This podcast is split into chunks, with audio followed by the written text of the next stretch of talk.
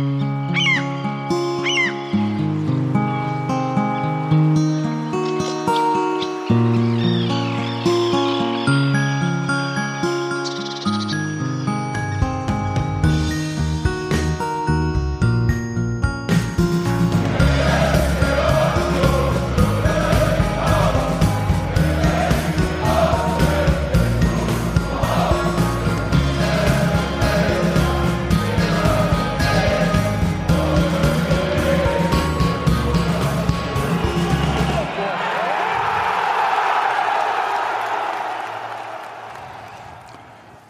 wunderschönen guten Abend zum fünftletzten Saison-Podcast vielleicht.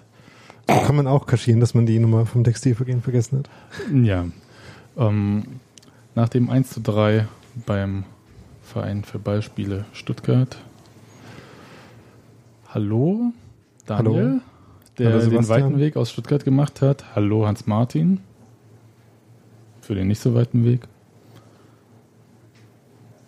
Falscher war, Name? War in Stuttgart. Du warst auch in Stuttgart? Ja.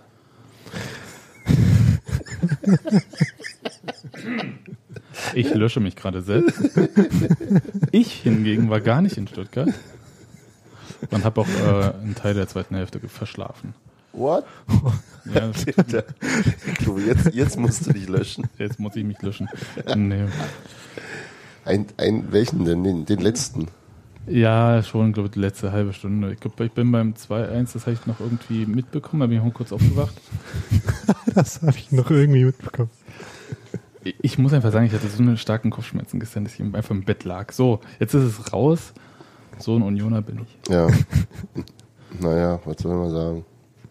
Aber deswegen ist ja auch keiner deprimiert, wie ich heute geschrieben habe. Also, Keiner, der du ist, ist deprimiert. Ne, ich frage mal so, wie war es denn jetzt erstmal so in Stuttgart? Äh, ich habe ja gehört, äh, Wetter war Bombe. Genau. echt jetzt, äh, nicht so hier Nee, Berlin. das, waren, das waren sicher 17 Grad oder so. Ja. Und da, wo ich gewohnt habe, war Stuttgart auch gar nicht so hässlich. Das ging mir Geheimtipp? ebenso. Äh, sag mal, Geheimtipp. Wahrscheinlich wo? haben wir. Ähm, so schräg hinterm Stadion Richtung äh, Heißt das- Mercedes, also heißt das Cannstatt Luging, oder so? Nee. Lugingsland oder irgendwie so. Okay, und wie heißt das bei dir, der Ortsteil? Weiß ich nicht. Aber war hübsch. Das ist das, was sie nicht weggebombt haben. Es Okay. ist, sah bei mir jetzt so sehr nach baden-württembergischem Dorf aus und äh, könnte auch genauso gut 60 Kilometer weg sein von der nächsten Stadt, aber naja, es sind Ah. halt nur zwei. Ach, du, du warst außerhalb. Nee, Tatsächlich. äh, halt so 40 Minuten vom Stadion laufen. Aber außerhalb der Stadt. Also ich glaube, das gehört eigentlich auch noch zu Stuttgart. Okay, gut. Also da stehen überall Häuser ihr, dazwischen. ihr seht mich Ich war, ich war, ich war wie, wie ungefähr 100 Meter vom, vom äh, Großkreuz-Niederschlag. Okay. Habe ich gewohnt. Gut. Wurde mir mitgeteilt. Und, Ist irgendjemand von euch mit dem Sonderzug gefahren? Dann wahrscheinlich nicht, wenn ihr da übernachtet habt. nee, Ähm, individuelle, in, oh Gott, Anreise, genau. ja, komm, hört auf, ey. ich kann nicht, ich, ich lösche mich heute wirklich. Kopfschmerzen immer noch da? Eigentlich nicht mehr. Also individuelle Anreise mit dem PKW.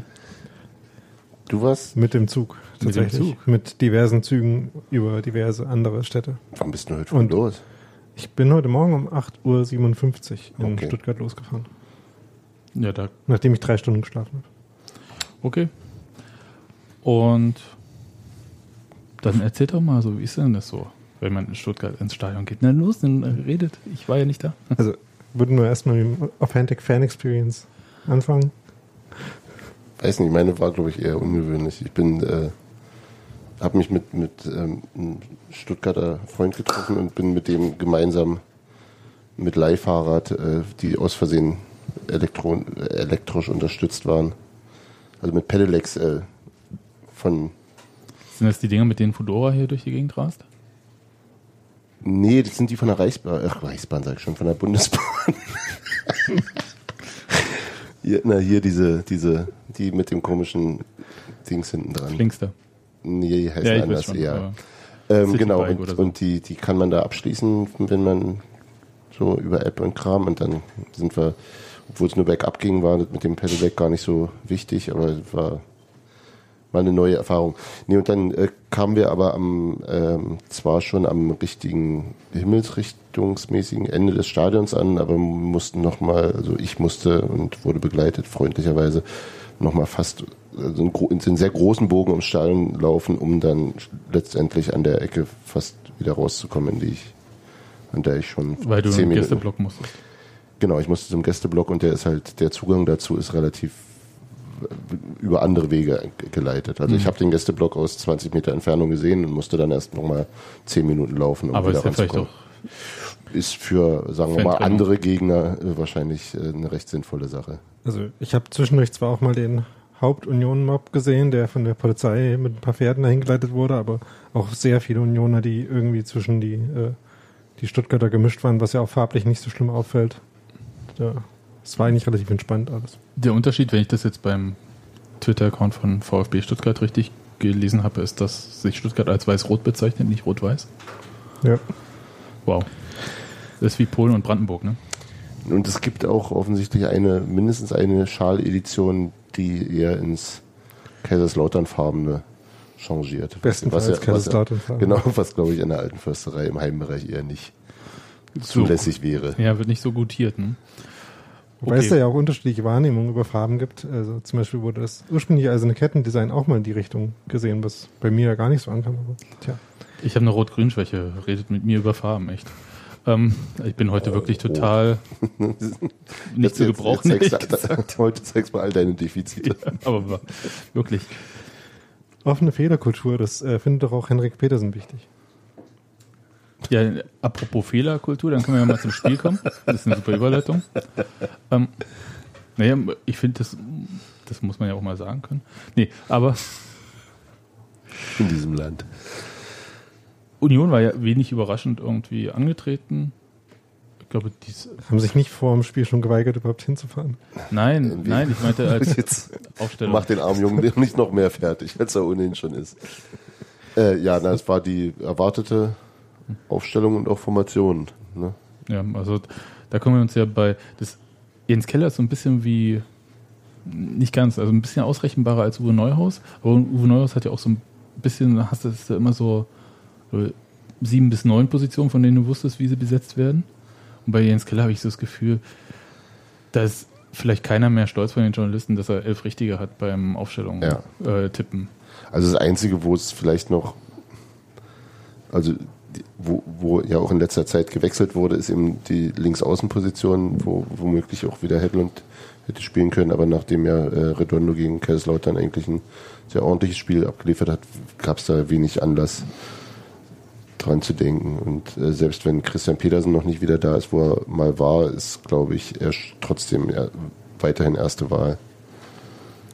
Ja, und wie soll er denn auch sonst dorthin kommen, wo er war? Genau, genau. Ja. Also äh, ich glaube, da nimmt der, ich glaube, selbst wenn Petersen nicht so fit ist, hat er doch noch einen Geschwindigkeitsvorteil. Meistens nicht in, in dem Spiel, jetzt nicht bei jeder Situation. Aber ähm, Äh, der, Also- den Vorteil intern hat er immer seinen Konkurrenten gegenüber Genau. im Spiel womöglich. genau. Aber tatsächlich, also da gibt es, glaube ich, wenig äh, Diskussionen darüber. Genau. Die Du- Alternativen sind ja nicht so schrecklich äh, vielfältige auf Linksverteidigerposition. Also, Ja. beziehungsweise äh, teilen sie ähnliche Schwächen wie ein nicht ganz fitter äh, Petersen und haben vielleicht ein paar von den Stärken dann nicht. Also wir können es ja mal entklausul entverklausulieren. Also Michael Parensen ist auch nicht schneller als äh, Christian Petersen und kann vielleicht nicht ganz so gut dribbeln. Ja. Und damit hat sich's. Also deswegen Fabi Schönheim wäre noch. Ja, der, der, äh, aber bei dem war ja relativ klar, dass er nicht im Kader ist, Ja. weil er schöne Fotos äh, von aus dem Fenster auf die Spree oder Dame, das konnte ich jetzt nicht so entschlüsseln, äh, für Instagram tat. Den Neckar. Der sowieso eine riesen Instagram-Initiative gestartet hat, Fabian Schönern, keine Ahnung, ähm, aber das darüber redet mal wieder keiner. So. aber vielleicht eher zum Spiel. Wichtigen Themen. Ja. Bei Stuttgart äh, war, glaube ich, eine Position interessant, die Genau. Ähm, äh, ursprünglich Leute, die sich Stuttgart ein bisschen genauer angucken, waren nicht davon ausgegangen, dass sie ungefähr so ähnlich spielen würden wie schon letzte Woche gegen Bielefeld, ähm, haben dann aber Josip Brecalo gebracht, der ähm, dann im Endeffekt im Vergleich der Mannschaften für Özcan reinkam, ähm, aber nicht wie der auf der 6 gespielt hat, sondern rechts außen. Dafür ist dann Gentner wieder eine Position zurückgerückt, wo er dieses Jahr noch nicht so viel gespielt hat, äh, diese Saison. Und unter Wolf zumindestens. Ähm, und äh, Takuma Asano ist auf links gegangen und äh, dort ähm, ist nun wiederum Alexandro Maxim weggerückt in die Mitte und äh, war dann das zentrale Scharnier, nachdem er vor kurzem auch noch aus, also aber bei Stuttgart überhaupt keine Rolle mehr spielt. Und aber rechtzeitig fürs Unionsspiel ist er in Form Nein, gekommen. In Bielefeld ja. hat er auch schon ein ja, hübsches ja. Tor gemacht. Ja. Also wenn du mit dem Augenrollen jetzt schon anfängst und wir haben äh, die Sturmspitzen noch nicht mal erwähnt. ja, aber das kam mir schon so, also ich habe mir dieses Spiel gegen Bielefeld ja angesehen und da, das war jetzt nicht so super überragend von Stuttgarter Seite geführt. Oder halt, sagen wir es mal so, nicht dominant. Ja. Und Maxim hatte da wirklich gut gespielt und ich habe die ganze Zeit gedacht, mein Gott, die ganze verdammte Saison Ja. spielt dieser Typ keine Rolle. Ja, ja. Warum auch immer, ja. Also jeder weiß, dass es eigentlich ein Erstligaspieler ist. Der hat eigentlich in der zweiten Liga auch nichts zu suchen. Und Vielleicht weiß er das auch zu sehr. ja, wie auch immer, aber jetzt ist ihm das halt zum Saisonende wieder eingefallen. Ja. Also mich hat's schon, ich hatte, so eine leichte Vorahnung und deswegen war ich so ein bisschen äh, pisst.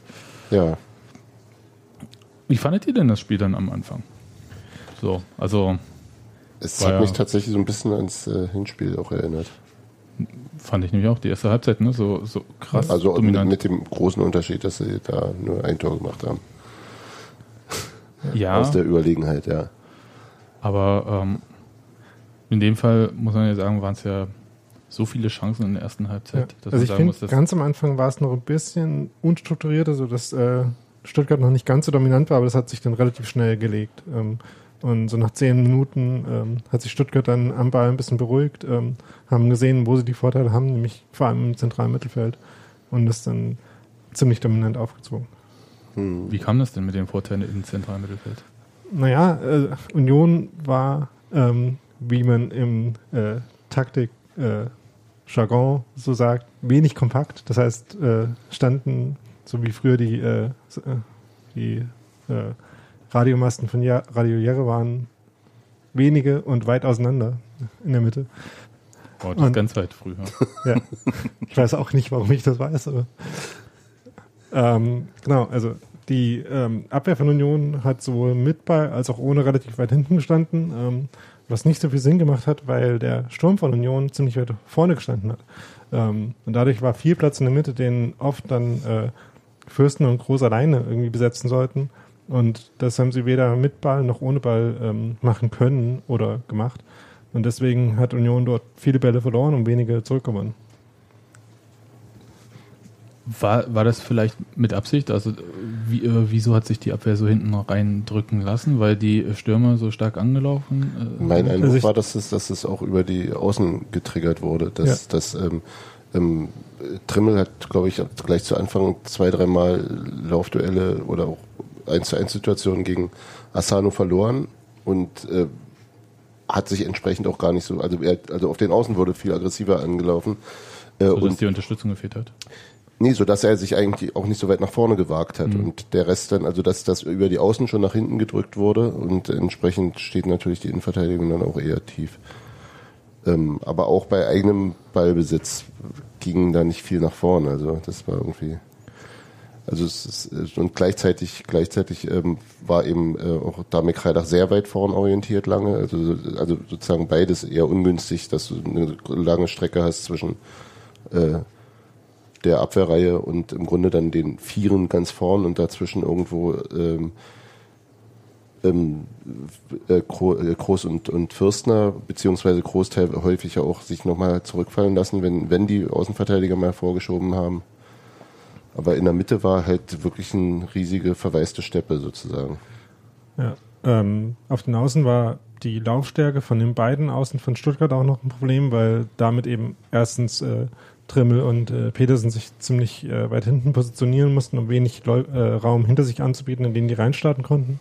Und gleichzeitig konnten, äh, konnte vor allem Asano ähm, auf Stuttgarts linker Seite ganz gut äh, auf Skripski äh, zurückrücken, wenn der mal einen Ball in, die, in seine Richtung bekommen hat, sodass äh, Skripski immer sehr wenig Zeit hatte am Ball.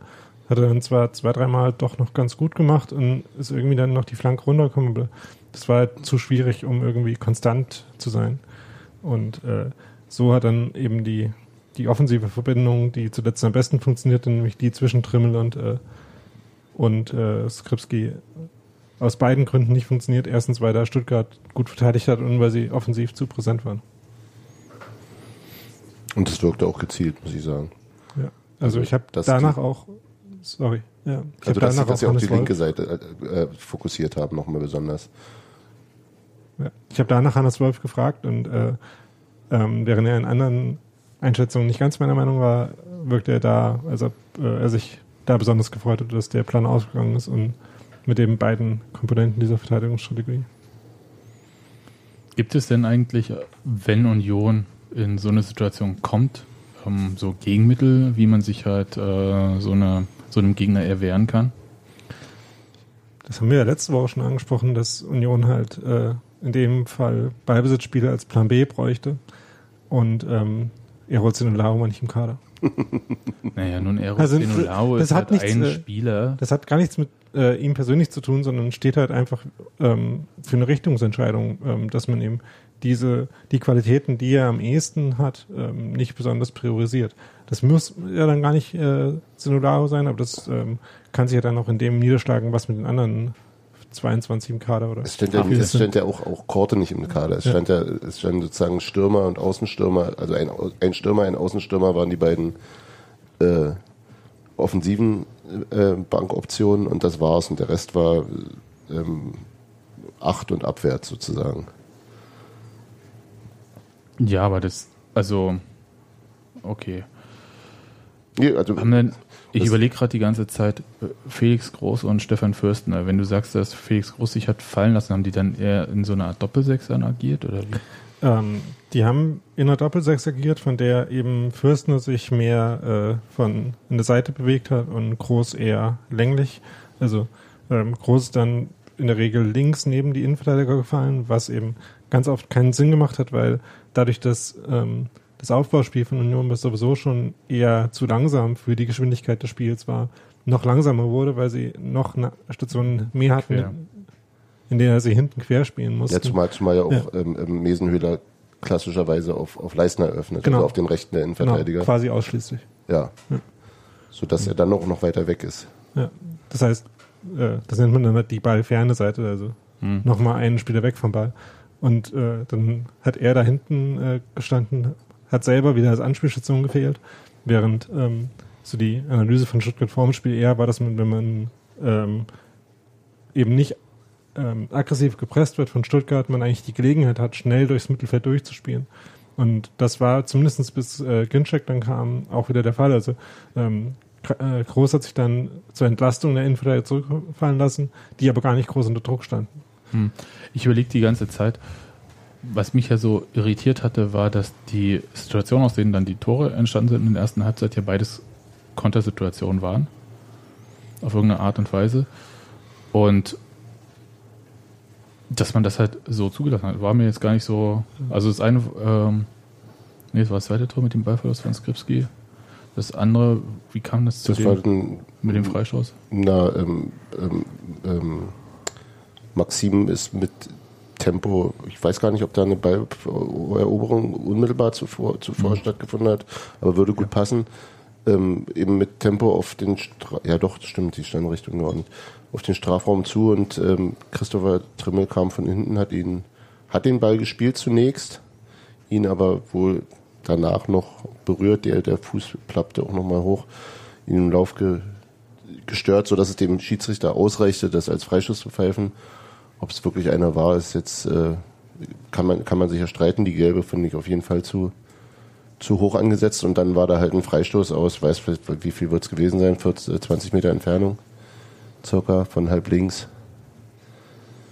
Ja, also das ist ja dann äh, eine Standardsituation, die ja mit dem Spiel äh, selber dann erstmal nicht so. Na gut, aber wie es, Sie hatte da, damit was zu tun, dass Stuttgart in den zehn Minuten vor dem 1-0 schon extrem Ja. viele Offensivaktionen hatte und dann klar ist, dass dann irgendwann nochmal ein Freistoß irgendwie dabei runterfällt. Ja. Ja, stimmt, da gab es ja noch die Aktion von Brekalo, die Mesenhöhler noch den Winkel dicht gemacht hat. Ja, ähm, speaking of Mesenhöhler, ähm, äh, das wurde ja von einigen, ich habe das auf Twitter, glaube ich, irgendwo gelesen, dass man das harsch fand, wie äh, dass Jens Keller das halt so als äh, Fehler dargestellt hat. War, war doch Jens Keller, ne? Aber ich fand halt, hat ja jeder gesehen, dass es im Prinzip ein Torwartfehler war. Das, das Statement dazu fand ich, also man konnte es so und so lesen. Ich glaube, das, das zitiert wurde, ist glaube ich nur auf, äh, das Tor darf so nicht fallen. Mhm. Ende der Durchsage, aber Keller hat ja auf der PK in seinem Eingangsstatement ihm, als er das Spiel aus seiner Sicht nochmal mhm. darstellte, ist er ähm, so konkret auch nur aufs erste Tor eingegangen, aber er sagte, das, das war die Torwart-Ecke, das darfst du nicht fallen, das weiß er selbst. Also ja, das war eben. für eben viel. Das war doch total offensichtlich, genau, dass das halt es wurde, es wurde ja. vermutlich einfach äh, eben verkürzt zitiert und dann kann man es, wenn man den Kontext nicht kennt, eben womöglich auch harsh finden, aber es war jetzt kein, also das ist ja jedem, der, der ein paar PKs von Keller gehört hat in diesem Jahr und was danach passierte, ist klar, dass die jetzt nicht irgendwie ähm, dann im Wesenhöhler äh, ähm, demontiert wurde. Oder, ich würde es vor allem in dieselbe Kategorie einordnen, wie wenn Felix Groß nach dem Spiel gesagt hat, äh, wir müssen keinen rausnehmen als äh, Schuldigen und dann äh, auf Leisten angesprochen wurde und sagt, ja, hat ja jeder gesehen, dass das ein Fehler war, aber da, auf Daumen, darum geht's halt nicht. Ja. Also wir haben als Mannschaft äh, unabhängig von diesen individuellen Fehlern ja. nicht äh, das Niveau von Stuttgart gehabt. Also Daniel Mesenhöhler, kurz äh, für die, die es nicht so vor Augen haben, macht kurz den Schritt äh, in die Mitte Richtung Mauerecke. Der Ball von Maxim fliegt ähm, relativ gut getreten in die Torwart-Ecke. Allerdings auch halb hoch, ne? Äh, den hätte er haben können. Er war ja dann sogar noch dran ja. mit den Händen, aber eben nicht stark. Genau, genug. wäre dran, richtig dran gewesen, hätte er da stand. Er hat gezockt, also. Ja, eben. Und das, man, das ist aber jetzt auch nicht ungewöhnlich, dieses Nö. Zocken. Es ist halt. Sieht dann doof aus. Bist du halt gearscht. Und im Zweifelsfall, wenn du nicht zockst, ist es halt so, dass du. Dann kassierst du halt das Tor, kannst aber sagen, ich war nicht dran schuld, war ja Mauerecke oder was. Ich überlege halt die ganze Zeit, was, was, was, was, was Hans Kampke schrieb, schrieb auf Twitter darüber, dass wie, wie ähm, ähm, von, hinten Verkehr, äh, von hinten auffahren mit dem Auto, bist du halt immer schuld. Warum es dazu kam, ist dann halt nachrangig sozusagen. Willst du sagen, als Torwart hast du gar keine andere Wahl, du bist immer schuld? Nö, wenn Nö nein, nein, wenn, wenn, wenn ein Tor in die Torwart-Ecke fangen, ja. ist, wie, ist wie hinten auffahren, formal wirst du immer schuld sein. Das ist wie, wenn der Ball in die kurze Ecke geht. Ja, also. Genau. Insofern, klar, und wenn er in die andere Ecke geht und der Ball kommt da hin und der fischt ihn raus, ist er der, ja, genau so. Ja, aber das ist dann auch vergessen. Okay, jedenfalls, äh, Tor kam, war so ein bisschen für Stuttgart so gar nicht so dieser Moment, wo du denkst, okay, jetzt äh, lässt der Druck nach, sondern äh, kurz danach kam ja dieser Ballverlust von Skripski im Mittelfeld und dann, äh, du hast das glaube ich Dani so beschrieben, dass... Äh, ja, es war schon weit vorne, es war schon am, der, am, am der, Stuttgarter Strafraum eher. Ne? Fast, fast, ja, aber dann äh, war eine äh, riesige Lücke ja. im äh, Union-Mittelfeld und da ist ja durchgedribbelt worden. Das, äh, also das ist ja nicht das so mit einem Pass überbrückt worden oder so, sondern er dribbelte, wer war das? Ähm, das war Ofori ähm, ja. und es kam ja dadurch zustande, dass... Ähm, Schöner Vorname, Ebenezer. Okay. Ja. Dass Skripski, also den Ball verloren hat, äh, noch vier Unionsspieler vor sich hatte, ähm, nämlich Kreilach, Polter, äh, äh, Redondo und Trimmel, glaube ich. Ähm, Jedenfalls äh, waren noch vier Unionen vor ihm. Er war dann der fünfte, das heißt, ähm, da war sowieso dann schon wenig, um die restlichen zwei Drittel des Platzes zu verteidigen. Und äh, Groß ist dann drei Schritte ähm, auf den, äh, den Spieler von Stuttgart, den Fori, äh, den Ball gewonnen hatte, zugelaufen. Wie es halt Union immer macht, weil sie halt einfach die Mechanismen haben, die, die sie sich antrainiert haben, die halt dazu führen, dass wenn das Gegenpressing kompakt genug ist, ähm, das auch effektiv ist. Ähm, hat dann zwar gemerkt, das äh, macht gerade keinen Sinn, weil ich bin immer noch äh, fünf Meter von dem Spieler weg. Wollte dann den Passweg zumachen, ist deswegen abgedreht und ähm, hat aber eben hinter sich extrem viel äh, Platz offen gelassen. Da ist dann Euphorie reingedribbelt, äh, Fürstner dann noch versucht rüberzukommen auf die Seite, war aber auch zu weit weg einfach. Ähm, Brekalo ist äh, parallel schon gegen Pe äh, Petersen gestartet. Der aber in der Rückwärtsbewegung war, ne? Das ja. war ziemlich. Äh, er musste sich noch drehen und hat genau. dann nicht schnell genug das Tempo aufgenommen bekommen. Äh, bei Petersen hatte ich das äh, ganze Spiel über das Gefühl, äh, was ich ganz am Anfang der Saison befürchtet hatte, dass nachdem er ja auch, bevor er zu Union kam, vier verletzt war, dass da einfach vielleicht athletisch so ein bisschen die, äh, die Grundlagen fehlen. Ähm, da hat jetzt diese Verletzungspause offenbar überhaupt nicht gut getan. Also ähm, ich hatte das Gefühl, dass ähm, in, der, in vielen anderen Spielen er da zumindest noch mehr äh, gestört hätte. Ähm, so hat Precado dann ziemlich viel äh, Zeit gehabt, den auf Terodde rüberzulegen und dann ist halt passiert. Aber, aber Terodde hat ja den Ball. gekriegt. Wobei, wobei das beides auch wirklich sehr gut war. Also Ja. Picalo hat eben Ja. auch nicht den, nicht den, nicht dann äh, die Flanke reingeschlagen, die gecheckt, irgendwie hoch reinfällt und und Terodde lief ja zwischen Punschitz war es glaube ich und und Leistner, die beide sehr nah bei ihm waren und hat sich genau ganz kurz vorher halt ein Stück fallen lassen und hatte genau damit den Platz, den er brauchte. Quasi im Stile von Messi. Ja, genau. Simon Terodde. äh, und hat es dann wirklich extrem gut gemacht, muss man ja sagen. Mit der, mit der Innenseite, mit dem Hacken quasi durchgelegt, ne, zwischen den beiden, wenn ich mich recht erinnere. Ja, das sah halt ziemlich komisch aus. Ne? Da steht ja im Prinzip gegen zwei Innenverteidiger. Ja. Aber so wie du sagst, wenn die Laufbewegung so ist, er kurz stoppt Genau. und die laufen noch, dann ist dieser Weg frei. Ich fand den Pass auch sehr gut. Das war, Das die, war ja sehr überlegt. Ne? diese ganze Situation kam mir so vor, wie, als ob die in Zeitlupe läuft und du willst die ganze Zeit sagen, jetzt, jetzt, jetzt, jetzt, Ja, ja, hau, bitte, geh einer dazwischen und da war dann keiner und ähm, dieser, also ich fand halt ganz schlimm sah für mich in Zeitlupe halt dieser Zweikampf ähm, mit Pedersen aus, Ja. weil Ja. ich gesehen habe, oh Gott, der ist in der Rückwärtsbewegung, der wird niemals Ja, so schnell ja. mitkommen können. Geht halt physisch nicht, ja. Man kann halt rückwärts nicht so schnell laufen. Aber man muss allen Ernstes nochmal die, äh, die Finishes von Terodde loben. Also die Abschlüsse, die der diese Saison zeigt, sind einfach richtig, richtig gut. Ja. Mhm. ja, sind sie. Also war tatsächlich in allen drei Komponenten äh, ein wunderbares Tor, muss man ja leider sagen. Also der Pass Fall, von. Ofori war, war extrem gut durch die Ruhe, die da, also er hatte klar, hat er den Platz, aber er hat den dann eben auch ruhig gespielt und der Bengel ist auch noch nicht, ist ziemlich jung, glaube ich. Den haben die Precado ist 18. Nee, aber Ofori, Ofori auch, ist glaube ich auch irgendwie 20 oder so. Das war schon ziemlich, ziemlich äh, abgewichst.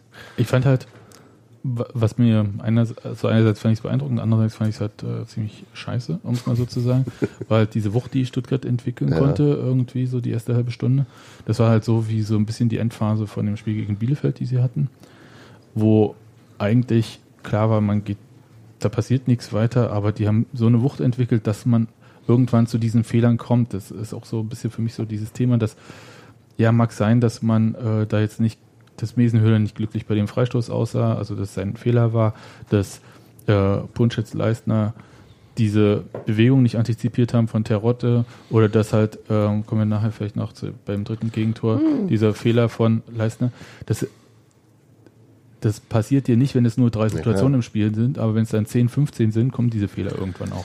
Genau. Na klar, und speziell beim letzten ist es ja, also, ob- obwohl Stuttgart ja, äh, eigentlich- also das restliche Spiel oder bis, bis, bis äh, Kinze kam, äh, nicht, das nicht wirklich gemacht hat, aber als sie dann eben mal pressten, ist das genau bei rausgekommen, wo, womit der Union äh, auch durchaus viele Punkte in dieser Saison gemacht hat, nämlich Ja. du gehst, also der Ball ist ja Leisten auch nicht zufällig versprungen, Nee. sondern also wie viel, wie viel solcher Tore haben wir erzielt, also Ja, ja, das war so Das- von der eigenen Medizinkosten. genau. Ja, das war so ein Mhm. bisschen, hm, toll. So fühlt sich das also an, St. Pauli.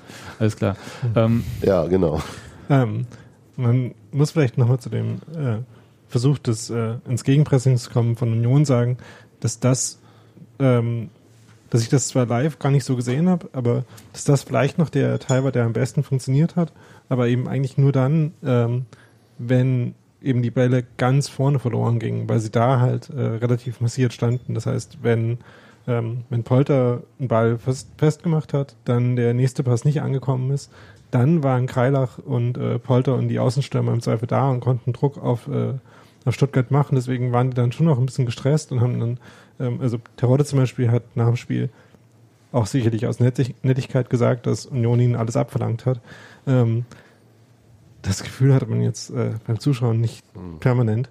Ähm, aber Stuttgart hat halt einfach auch ähm, die haben die Klasse, teilweise auszuspielen, genau, oder? Also, das, gerade in der Abwehr ähm, haben die halt extrem passstarke Spieler, was man auch in der Endphase gesehen hat, als Union halt äh, jedes Kopfballduell in der in der, seiner eigenen Abwehrlinie verloren hat, aber nicht weil ähm, Union jetzt auf einmal nicht mehr kopfballstark ist, sondern weil die Bälle sehr präzise auf Ginczek und Terodde kamen und die eben nicht wahllos nach vorne geschlagen waren und ähm, da hat dann einfach ähm, die Qualität von Stuttgart das auch entschieden. ähm, Sebastian Polter hat ja in der ersten Halbzeit, wie ich fand, eine sehr gute Chance vergeben, wobei, also nach dem Eckball von Groß, Mhm. äh, den Kopfball knapp am Pfosten vorbei. Da hat man auch so ein bisschen die Stuttgarter Angst kurz gesehen, als der Ball so vorbei huschte. Das war sogar noch vor dem, es war beim Stand von 0 zu 0. Ne? Richtig.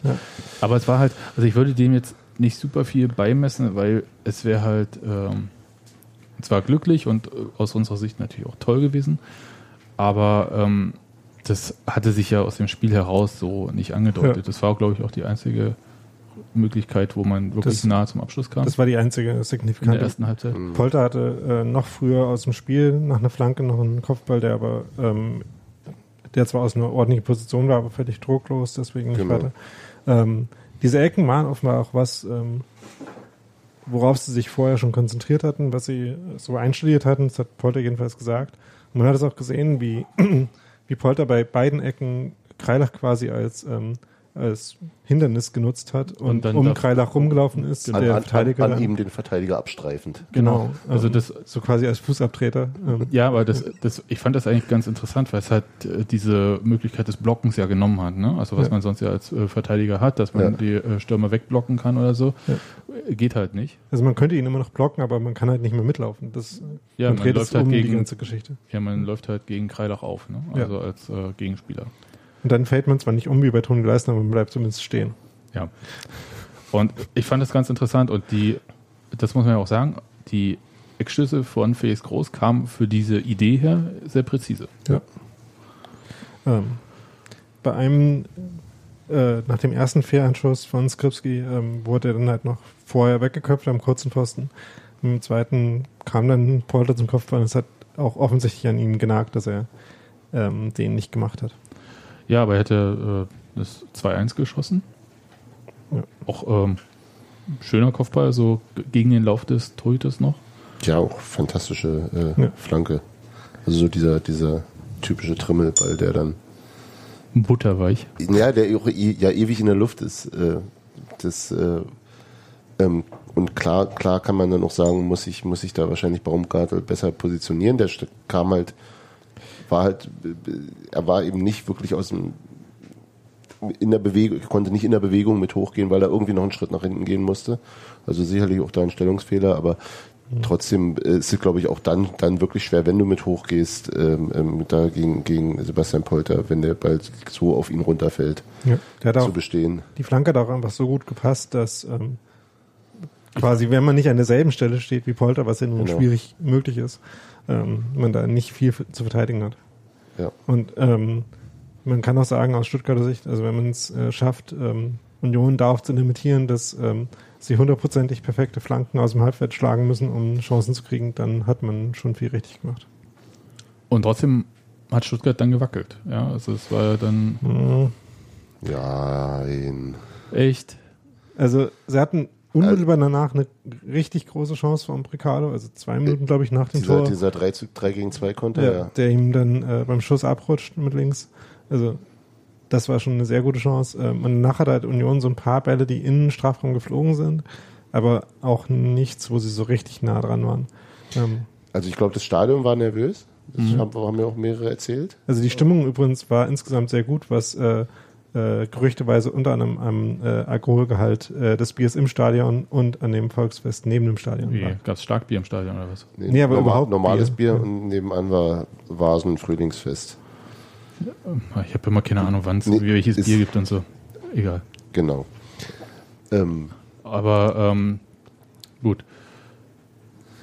aber richtig gewackelt hat Stuttgart da nicht. Also das, Mhm. das war, also, also mein Gefühl war eher, ja okay, 2-1, wenn wir es halten, vielleicht irgendwie noch ein Lucky Punch und äh, quasi mit denen das machen, was Düsseldorf äh, auf viel niedrigerem Niveau mit uns gemacht hat äh, vor zwei Wochen. Aber so, also mit, mit, mit viel Glück und Unentschieden war so das, worauf ich da zu, zu dem Zeitpunkt hoffte. Und Das kam nicht, weil dann, wie gesagt, dieser Fehler von Toni Leistner passierte. Da, Ja, aber tatsächlich auch wirklich das erste Mal, dass das wirklich das Pressing, das wirklich gepresst wurde und dann. Eigentlich war ich ja daran schuld. weil Weil ich habe zwei Sekunden vor äh, der Szene getwittert, dass Toni Leisten äh, eine Normalform und damit sehr gut spielt. ja, Ja. Also das ist gejinxt. Ja. Okay. Mhm.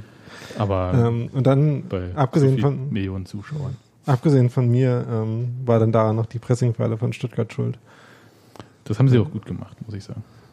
Wer, wer hat da eigentlich Fürstner unter Druck gesetzt? Weiß ich gar nicht. Ähm, das müsste wahrscheinlich Gentner gewesen sein. Also oder gleich den, den ersten Pass aus der Abwehr, der wurde zu, also sozusagen erst Ja. zugelassen und dann schnell, schnell draufgepresst. sodass Fürsten ihn dann nur prallen lassen konnte auf Leistner, der unter Druck von beiden Stürmern dann stand. Und dann passiert sowas. Ja, ich finde das jetzt auch, ja, hat mich kurz geärgert, aber äh, mich Danach war es dann, ja. danach war es Ähm, dann halt tatsächlich auch durch. Ja, also Mir hat es ein bisschen für Toni Leistner leis- leid getan, weil er schon wirkt wie jemand, der sich sowas auch ein bisschen zu Herzen nimmt.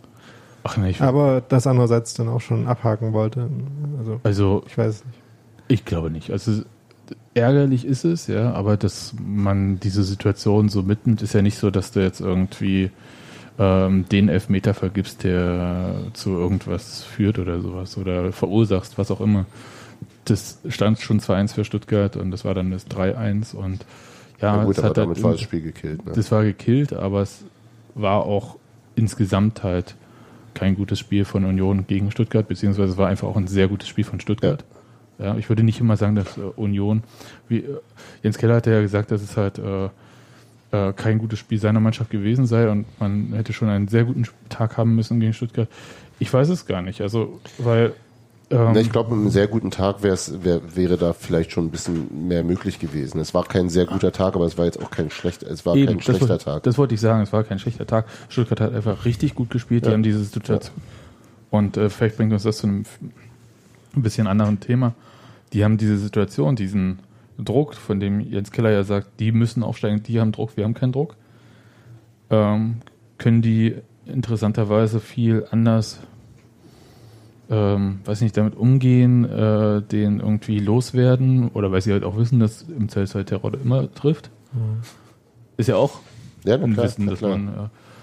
Aber ich hatte so das Gefühl, also nicht das Gefühl, dass die so hyper nervös waren im Sinne von, dass die total fertig waren und oh mein Gott, jetzt kommt Union und wenn wir das verlieren, oh mein Gott, dann müssen wir nochmal in der zweiten Liga bleiben oder so.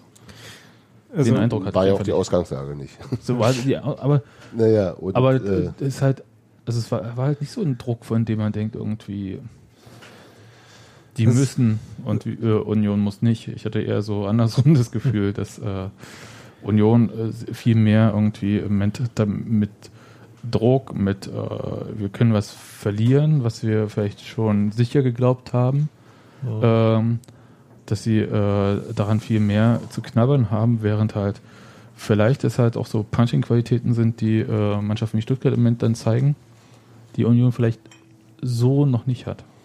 Also man, ich würde mich schwer tun, allzu äh, zu große Schlussfolgerungen aus dem einen Spiel zu ziehen, weil das halt auch schon bei Stuttgart äh, eine Leistung am oberen Ende ihres Spektrums war. Also viele Stuttgarter Beobachter haben das auch Ja, als jeden ihre Fall. beste Saisonleistung gesehen. Genau, die haben gesagt, Mhm. dass im, im wichtigsten Spiel der Saison die beste Leistung abgerufen wurde. Das war sozusagen das, was, was sehr viele Leute auch besonders erfreut hat.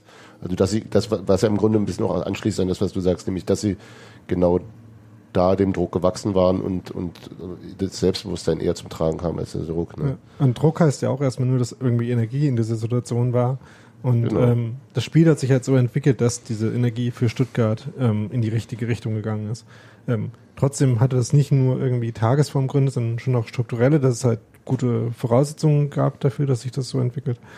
Ähm, aber ich weiß nicht, also ich, ähm, ich würde jetzt nicht sagen, dass ich das Gefühl hab, dass, äh, hatte, dass Union gehemmt gespielt hat von der Chance, ähm, da was erreichen zu können. Sondern ich glaube, da war, sie waren halt in den für dieses Spiel entscheidenden Aspekten dann nicht ganz gut genug, ähm, war bei mir, glaube ich, eher das Gefühl. Hm.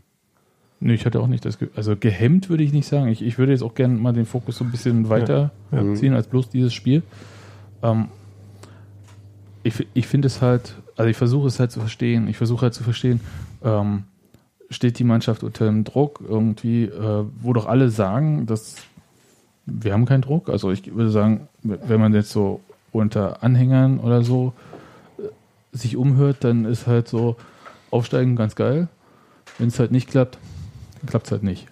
Ja, bei den Spielern ist das schon anders, glaube ich. Ja, das glaube ich nämlich auch. Also, also natürlich wollen die, also, also bitte sollen sie auch wollen, äh, erwarte ich, ähm, aufsteigen und, und ähm, womöglich tatsächlich eher so dieses, dieses, ähm, was ich auch schon bei, bei, bei der, in der, in der englischen Woche so, so immer mal das Gefühl hatte, so dieses, solange die Siegesserie hielt, war alles gut und sie, sie schwamm ja auch wirklich völlig auf dieser, dieser Selbstbewusstseinswelle, auch bei minder guten Leistungen und dann trotzdem noch gewonnen und das trägt sehr weit. Und dann halt das erste Mal äh, kurze Pause und runtergeguckt und zu gucken und dann, dann kam der Schwindel, so weit oben sind wir also gerade. Also dass das, glaube ich, vielleicht mhm. wirklich dann nochmal ähm, eine ne Sache ist, die, die, die auch mit ein bisschen mehr Erfahrung und mit ein bisschen ähm, auch besser zu bewältigen ist oder so. Wobei, wie gesagt, jetzt in dem Spiel gegen, gegen Stuttgart hatte ich jetzt nicht, ein, eben nicht das Gefühl, wie es, wie es eben in, ähm, ähm, gegen Aue teilweise wirkte und, und äh, ähm, in Düsseldorf, ähm, dass, das, dass das so ein Kopfding ist. Das war wirklich, die waren, ihr, ähm, ihren, Stuttgart war sehr gut eingestellt und hat, glaube ich, auch viel, sehr viel richtig gemacht, auch im, im Detail richtig gemacht. Und ähm, sie waren halt wirklich unterlegen. Ich meine, dass, dass, dass, dass äh, das FKK-Mittelfeld komplett dominiert wird, ist ja jetzt auch nicht so häufig gewesen in dieser Saison. Also das muss man auch erstmal hinkriegen. Und das haben die Stuttgarter echt gut gemacht. Also wenn man, den, hm? man kann danach sagen, dass sie davon auch nicht besonders überrascht gewirkt haben, dass sie in dem Spiel deutlich unterlegen waren. Also ich hatte, wenn man die Spiele nach dem Spiel gehört hat, hatte man nicht das Gefühl, dass sie ähm, jetzt besonders enttäuscht über die eigenen Leistungen gewesen wären, sondern schon eher so, dass sie, dass das Spiel ungefähr so gelaufen ist, wie sie es realistisch vorher eingeschätzt hätten. Ähm, dass sie sich auch nicht unbedingt in dem Spiel, also es waren fast schon eher Bonuspunkte, hatte man das Gefühl. Von daher würde ich die Druckhypothese ähm, auch ein bisschen skeptisch sehen. Der Stuttgart ist ja, glaube ich, schon relativ unstrittig die Mannschaft mit der individuell höchsten Qualität in der Liga. Also. Ja, auf jeden Fall. Also, also weit vor Hannover aus meiner Sicht. Genau. Ja. Das wollte ich auch gerade sagen. Und insofern. Und auch mit der reiferen Spielanlage im Endeffekt. Aber, also. Streichresultat sozusagen. Vielleicht, vielleicht können wir, vielleicht äh, nähern wir uns äh, die, den letzten Spiel mal so ein bisschen auch so vom aktuellen Tabellenstand her. Der Platz 1 ist ja jetzt, würde ich mal sagen, rechnerisch zwar noch möglich, ja, aber ähm, realistisch gesehen jetzt nicht so wahrscheinlich. Ja. So, was will man denn jetzt noch? Also was will, also man hat drei Punkte Abstand auf Platz 3, man hat drei Punkte Abstand auf Platz 2, man spielt noch in Braunschweig, äh, hat zu Hause Heidenheim, dann Sandhausen und in Fürth. Andersrum Sandhausen zuerst. Ja, ja, aber. Ja. Was ist denn noch drin? Die Wahrscheinlichkeiten sagen ja alle Platz 4 irgendwie, wenn man diese komischen Wahrscheinlichkeitstabellen da irgendwie nimmt. Naja, gut, die ist bei drei, drei Punkten Rückstand auf die anderen jetzt nicht so wahnsinnig. Ist auch nicht so überraschend. überraschend. Ja. Äh, ist, noch, ist noch viel drin, theoretisch. Braunschweig schlagen, bist du punktgleich mit denen. Und dann beim Rest halt nicht. Also genau, Braunschweig, Braunschweig hochschlagen und die restlichen Spiele nicht schlechter spielen als Braunschweig. Ja. Zum Beispiel. Hannover muss noch, Hannover muss noch nach Stuttgart, Hannover ja. muss noch nach Stuttgart. Genau. Ich, also da ist, da sind noch lange nicht alle Messen gesungen, aber. Also es gibt ähm, jetzt nicht mehr viel Fehlerspielraum. Ja. Ja, das, das ist auf jeden Fall so ein Punkt. Was mich so ein bisschen irritiert, ist noch nicht immer irgendwie das schwere Restprogramm. Das war, das kommt ja jetzt nicht so überraschend. Das haben wir ja auch vorher gesagt, dass Union eigentlich die Punkte weiter vorne holen muss, um dann halt äh, ein bisschen Puffer zu haben, ja. Ein bisschen Puffer zu haben. Das hat ja dann mit der englischen Woche nicht ganz so geklappt. Na doch, vorher waren die Resultate ja gut. Ich sage ja, mit der englischen Woche hat es dann nicht mehr so gut geklappt. Ja, ja. Ähm, der, der Puffer war zu gering. Ja. Und mein Gefühl ist, dass Union im Vergleich zu den anderen drei Mannschaften gerade jetzt nicht so den Lauf hat. Mhm.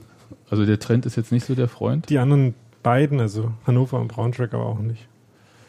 Wobei mir aber, ich habe mir das letzte Braunschweig-Spiel angesehen, hey, das, die musste erstmal schlagen, da musste mhm. erstmal ein Tor gegen die schießen. Mhm. Das ist jetzt äh, so aus, das ja. hatte für mich einen sehr kompakten und äh, stabilen Eindruck äh, gemacht. Also ich habe mir Hannover, Braunschweig und äh, Braunschweig-Dresden ein bisschen genauer angeguckt und fand die beiden Spiele einigermaßen enttäuschend, aber halt vor allem, was die konstruktive Seite angeht. Ja, ich habe die Ja. destruktive mir angeguckt.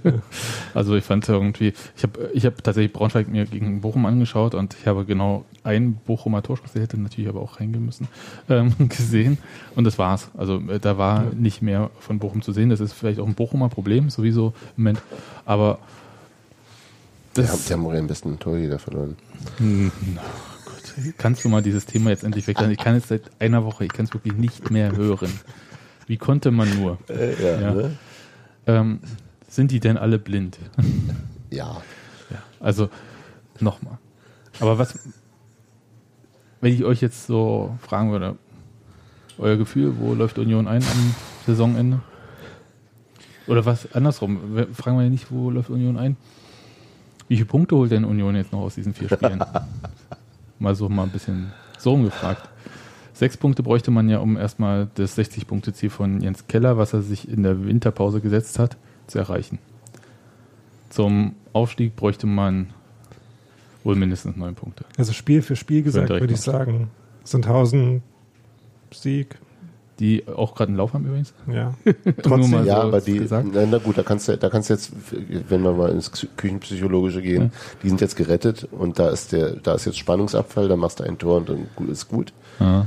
Oder aber die machen halt so, so weit wie wir damals mit Mainz. Kann in beide Richtungen ausschlagen. Aber Hm. Also Sandhausen und Fürth sind ja eigentlich Spiele, die du gewinnen musst, wenn du da noch oben rein willst. Ja. Bei Heidenheim äh, fühle ich mich gerade nicht kompetent, äh, darüber was zu sagen, weil vor die ich immer Angst. eigentlich Ich immer noch auch. gut sind. Ähm, Ich hoffe einfach auch Ja. darauf, dass äh, der vorletzte Spieltag ist. ja. Ja, ja, sowas. Also ich, ich, ich fürchte halt, dass äh, so, ein, so ein relativ druckloses Heidenheim auch ein unangenehmer Gegner für Union ist. Ja. Einfach weil sie den einen wirklich sehr guten Trainer haben. Andererseits Naja, aber jetzt mal würde ich das eher so. be bekennt euch. Sechs Punkte, wie viel holt Also- Union noch? Los, Daniel. Ich sag sechs. 10 bis 12. Oh, okay. Äh, Ich, ich wette ja nicht gegen meinen Verein. Also Nein. insofern, ähm, wow. ist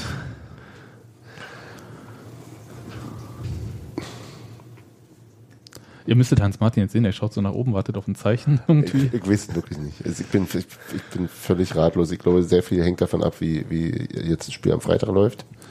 Wenn das ähm, mit einer gewissen Selbstverständlichkeit äh, äh, siegreich gestaltet werden kann. Keine Ahnung. Ehrlich. Es ist gerade, ich bin da völlig leer, was das angeht. Ist ja auch eine Rechnung mit ein paar Unbekannten.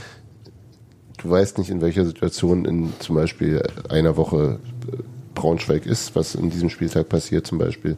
Und so deswegen, ich glaube, dass er ganz, ganz viel auch, auch trotzdem bei allem, bei allem, bei aller Qualität dann auch wirklich nochmal über, über ähm, Kopfgeschichten passieren kann. Aber das ist völlig unwegbar. Okay.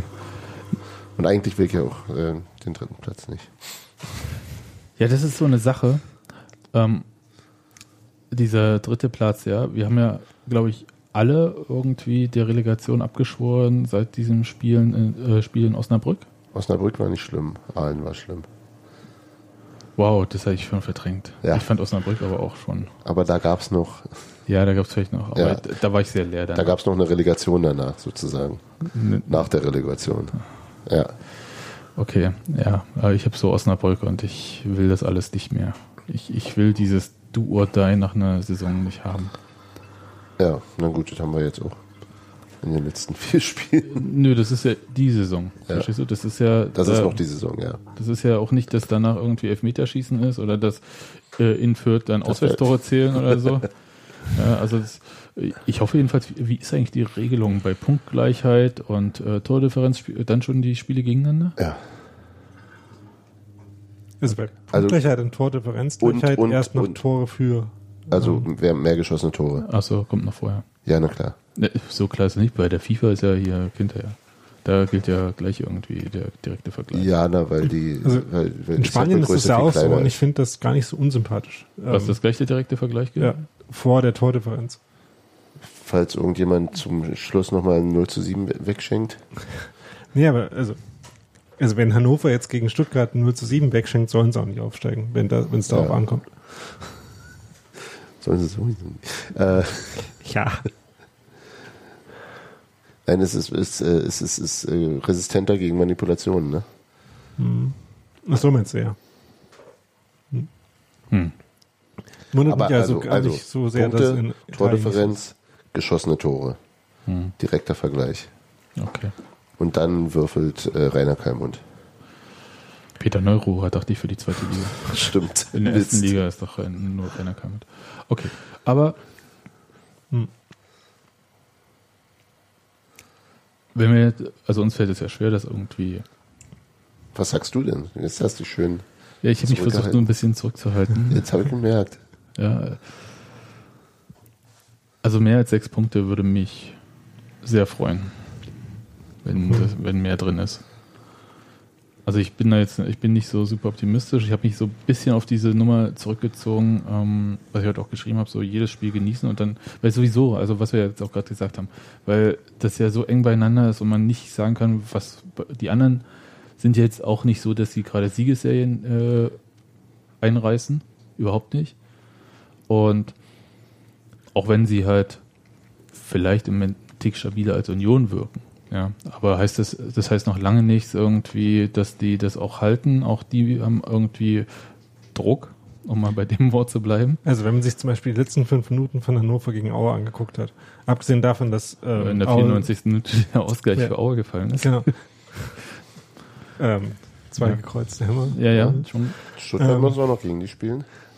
Ähm, aber wenn man sich da anguckt hat, wie ähm, Hannover verzweifelt blind Bälle ins Ausgekloppt hat, ähm, dann ja, darf man für sowas eigentlich auch nicht So steigen. ein bisschen, also meine, meine, meine geheime Hoffnung ist, dass bei Hannover trotz äh, diesen, dieses Zwischenhochs äh, intern der Baum brennt, weil äh, die jetzt, weil warum auch immer sie jetzt auf diese Idee kamen, irgendwie äh, diese Nummer durchzuziehen mit was, mit Kind und alles übernehmen.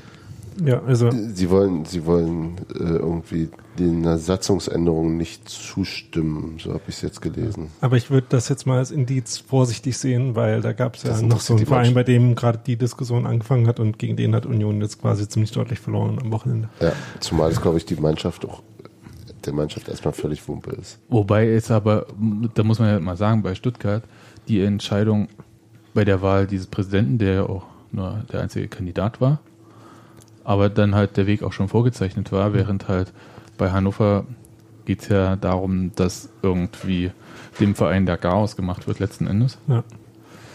Und ähm, das ist schon noch eine andere Nummer als äh, eine Ausgliederung der Profiabteilung und dann eine Kapitalerhöhung Ja. äh, bei der Profiabteilung, bei der dann halt Mercedes 40 Millionen reinhaut. Gerade weil es ja in Hannover auch noch eine Geschichte der Ja. aktiven Auseinandersetzung zwischen Richtig. Fernsehen Und deswegen, Musik ähm, also dieses ähm, gemeinsam durchziehen, sehe ich dann vielleicht nicht mehr so gegeben bei Heißt das, Hannover. ist, ist das gerade der gängige Hashtag bei Hannover? Nee, ich glaube, es ist immer noch niemals allein, aber Ja. vielleicht ist es demnächst für immer allein. ja. Also mir tut das wirklich. Guys. Nee, aber ich meine, wie kann man denn in so einer Situation, also ist ja wirklich Crunch-Time. So ein ja, Ding ich weiß, nicht, ich weiß nicht, wann Ich- das. Vielleicht wann, muss wann, man das auch machen. Vielleicht ist einfach diese Mitgliederversammlung anberaumt, in der. Ja, aber Oder dann wartet man noch ein halbes Jahr. Ach, was weiß ich, macht man eine Sonderbla. Ach, was weiß ich. Das macht man in der Euphorie und nicht im. genau. So wie ne? Union im Stadion. Das ist ja eine, das ist ja nun. Äh, das Union mit dem Stadion, genau, man verschiebt es halt nach hinten, nach der Saison, damit halt nichts ablenkt. Ja. Ja, letzten Endes ist ja richtig, ja, so ist es ja. Also das ist so, mal, mal davon abgesehen, dass es bei weitem nicht so kontrovers ist, wie äh, wir verkaufen Ja. unseren Verein und alle Rechte Ja. und so weiter Das und so war fort. gerade der Polemikmodus Hm, an. Okay. Ja. Aber also da bin ich schon noch sehr gespannt, wie das läuft. Da habe ich auch so ähm, das Gefühl, dass ähm, die anderen Vereine da ein bisschen ruhigeres Umfeld genießen. Aber ja, ich, ich habe keine Ahnung. Äh, Spiele gegen Heidenheim waren immer eklig. Gab es irgendwie mal. Also Heidenheim hat eher mal locker gegen Es gab ein relativ ähm, unansehnliches, aber ziemlich souveränes 2 zu 0 auswärts nach dem äh, Nadir-Spiel ähm, gegen Paderborn damals, Ah, ja, ja, ja, ja, stimmt. ähm, als äh, Sascha Lewandowski sich entschieden hat, erstmal den Status von Union zu verbessern und dann den Fußball. Ähm, und ähm, dann mit einer Stimmt. sehr kontrollierten Leistung in Heidenheim gewonnen hat. Ich glaube, das Rückspiel damals hat man auch 2-0 gewonnen zu Hause. Auch Mhm. das war relativ ungefährdet. aber- Ähm, Ja, aber es ist ja schon eine Weile ja. her. Also es ist jetzt. ja, letzte Saison. Also, ja, ja. die, also Heidenheim hat sich seitdem nicht groß verändert und Union auch nicht so richtig. Bisschen vielleicht, aber Naja, also. würde schon sagen, dass Union anders unterwegs ist jetzt. Ja. Gut. Ja. Naja, also der andere Punkt ist ja, dass äh, bei dem Wort Relegation äh, man natürlich äh, auch sagen kann, ja, wir kriegen hier noch Verstärkung. Warte mal kurz. Hallo, Steffi? Hallo, hat hier in der Relegation gesagt, seid ihr verrückt? Ich habe da die Diskussion auf Facebook gerade für beendet erklärt. Naja. Da sind wir nicht alle. Habt ihr eventuell noch was zu trinken für mich? Ich hatte. So. Ja, also zum Thema Relegation wollte ich äh, sagen, man könnte natürlich auch diese äh, Geschichte fortschreiben, die Jens Keller ja äh, so als seine Geschichte der Saison hat, dass er jede Negativserie von Union und äh, alles in Grund so- und Boden beendet. in Grund und Ja. Boden beendet. Genau. Also auch Sachen, von denen man halt immer sagt, können wir nicht oder ist jetzt nicht so schlimm, sind wir gewohnt, passiert halt. Aber stringenzhalber muss man dann halt auch sagen, äh, man kann daraus dann keine Serie des Serienbeendens machen, sondern einfach ignorieren und Spiele gewinnen. Ich glaube, das ist damit mein Problem ja nicht. Ich, ich, äh, es ist mir zu anstrengend. Also mein, mein Ich hab keine Problem Zeit. mit der Relegation ist die Relegation als solche. Das ist nicht gut für meine Nerven. Ja, ja, aber äh, man kann natürlich nicht sagen, wenn man jetzt auf dem dritten Platz landen sollte. Ähm, Nee, nee, wollen wir nicht. dann geh mal nicht hin. Nee, Braun, nee, Braunschweig macht immer. ja, Genau. Also das finde ich. Nein, das natürlich nicht. Und man kann natürlich sich auch so ein bisschen den Spaß äh, machen und zu schauen, was da oben in der Bundesliga alles passiert. Aber das ist ja, was den Relegationsplatz betrifft, genauso wenig vorhersehbar wie äh, wer irgendwie in der zweiten Liga Ja. auf Platz 2, 3 oder 4 landet. Ne, Also in genau. der ersten Liga gibt es ein paar Mannschaften, die gerade gar nicht so gut sind. Zum Beispiel Augsburg und Wolfsburg und Mainz. Ja, aber ich, ganz ehrlich, ich möchte keinen Zweitligisten gegen Wolfsburg Relegation spielen sehen. Finde ich einfach. Doch, Stuttgart. Ach, schade. Ah, nee. hm, Und dann, und, Verdammt. dann, und dann schießt Josep Brecalo seinen Stammverein in die zweite Liga. naja. Sein Stammverein. Ich glaube, bis Dynamo Zagreb in der zweiten Liga Relegation spielt, dauert es noch ein bisschen. Oder? Nein, aber sein, sein äh, Ah, die Transferrechte haltenden Verein. Ich wollte nur Dynamo Zagreb nochmal. Er wollte nur wieder mit. Ich sehe, ob Ne? das Daniel der Einzige ist, der hier korrekt gekleidet ist. Deswegen mal so, Hm, also, das ist muss ganz wichtig. kompensieren. diesem Der. Hosenzwang ist aufgehoben, wurde mir gesagt. naja, wenn es so ist. Okay, also jedenfalls habe ich so ein bisschen meinen Frieden damit gemacht, zu sagen, okay, Relegation, meine, meine Güte. Ach, darüber denke ich, glaube ich, Wir- nach. ja. Am, am, am, nach dem 33. Spieltag, wenn ich dann noch ausrechne, dass mit dem Ergebnis und wenn die anderen so und so spielen, wir noch Dritter werden, dann fiebere ich dem entgegen und will das unbedingt. Genau. Bis dahin ums Verrecken nicht. Ja, okay. Danke, Hans-Martin. damit kann ich mich anfreunden, ja. Aber wir haben ja alle noch eine gemeinsame Auswärtsfahrt nach Wir haben ja, genau, wir machen, haben, fahren ja noch mit dem TV-Mobil. Genau. Mit dem T für Mo- Ich war noch nie in Fürth. Ich, Ich weiß auch nicht. auch nur ganz ungefähr, dass es bei Nürnberg ist. Ja. In der Nähe von. Ja, Ich bin sehr gespannt, in welchem Zustand ich da aufschlagen werde. Aber Wieso willst du zu Fuß hin oder was? nee, aber ich will zu, vorher zu Fuß durch den Rennsteig laufen. Möglichst schnell. Ah, das hätte ich. Ja, beeil Verstehe. dich einfach. Naja, das sieht ja auf die Füße und nicht auf die Stimme vielleicht. Ja.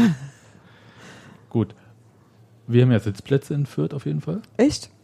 Ja, Darf man da stehen? Ist es so Sitzplatz wie bei Hertha? Wir haben einen Sitzplatz nee, und wir dann stellen wir uns hin? Sitzplätze. wir haben Sitzplätze. Okay. Aber Ah, okay. da ich, da, also da die, das dem Gästeblock zugeneigte Ende der Gegengraden Block für Block für Block äh, unmittelbar nach Ver- ähm, Öffnung des Ver Vorverkaufs bei Fürth äh, ausverkauft war, was glaube ich nicht immer so ist. Ah, ist ein bisschen gehe wie ausverkauft gegen Sandhausen. ge- Gehe ich davon aus, dass da relativ viele Menschen aus Berlin sein werden. Ah, okay. Gerade an dem Ende und Da sagen wir auf jeden Fall immer schön Fahne runter und runter und sitzen Genau. bleiben und so. immer an der Kapuze am besten von hinten runterziehen, ist das Schönste, was du machen kannst.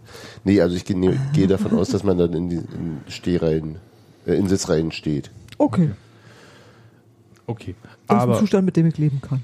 vielleicht jetzt weg von, Weg vom Fußball endlich mal.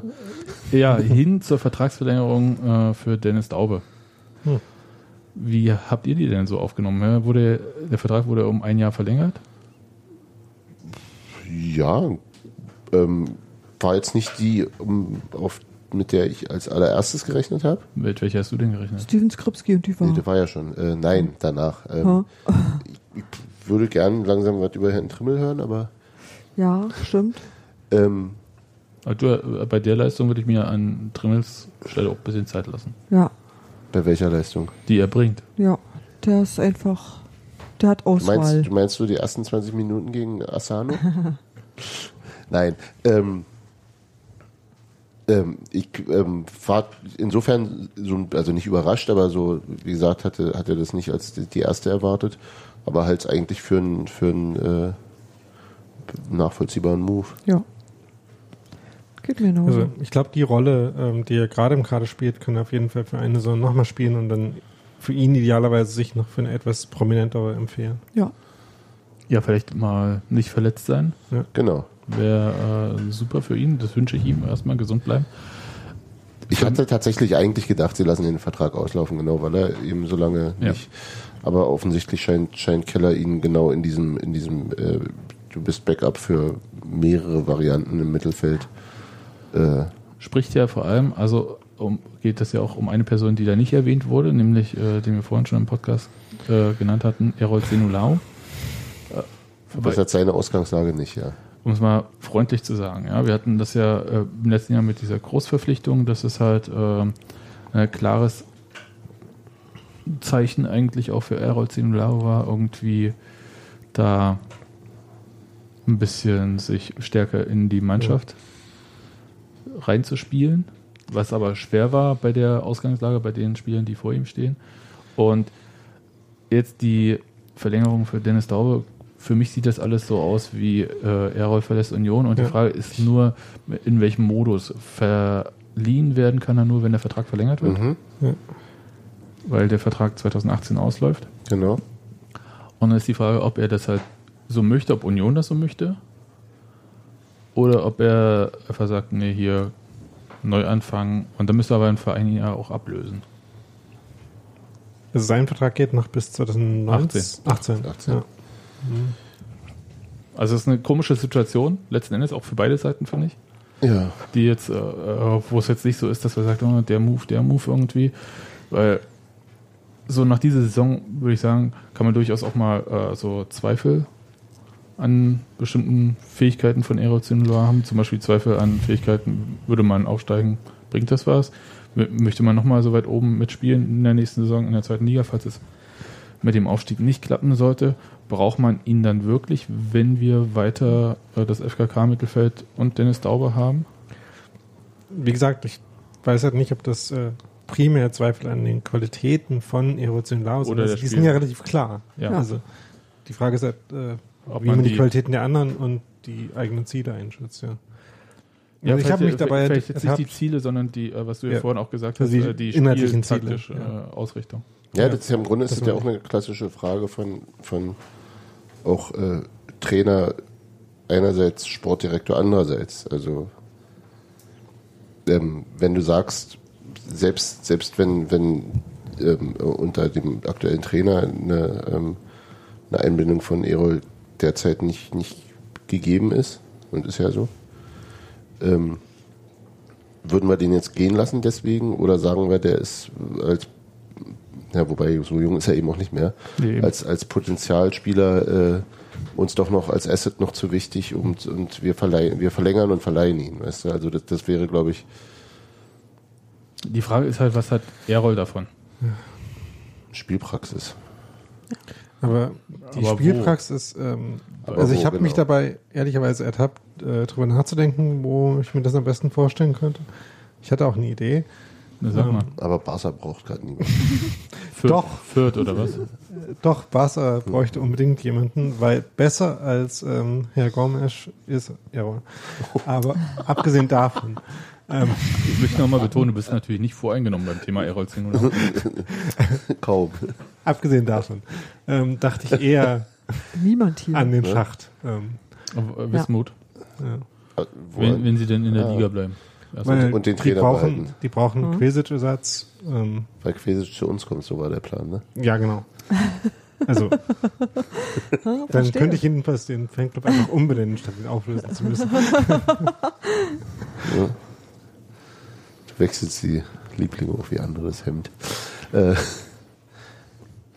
naja, ich- ich- also ich- vielleicht also- ist das ein Thema, das ich tatsächlich erst nach Saisonende irgendwie. Also Ich glaube, das hat- Ich meine, halt- es hängt ja auch Das davon hat- ab, in welcher Liga Union spielt. Genau, Also, das hat krass das- damit zu tun, wie du dein Team baust im, insgesamt und wer sonst noch alles geht oder dazukommt. Und das kann komplett die Füge umschmeißen. Und da willst du dir natürlich nicht irgendwie jemanden rauskanten, wo du wirst, ähm, was du an dem schätzt. also so. man braucht Außer wenn ihr ins Keller sagt, so mit dem möchte ich überhaupt niemals wieder zusammenarbeiten, dann überlegst du dir, möchtest du mit Jens Keller weiter zusammenarbeiten? Wahrscheinlich willst du das und dann ist es relativ schnell ausgewürfelt.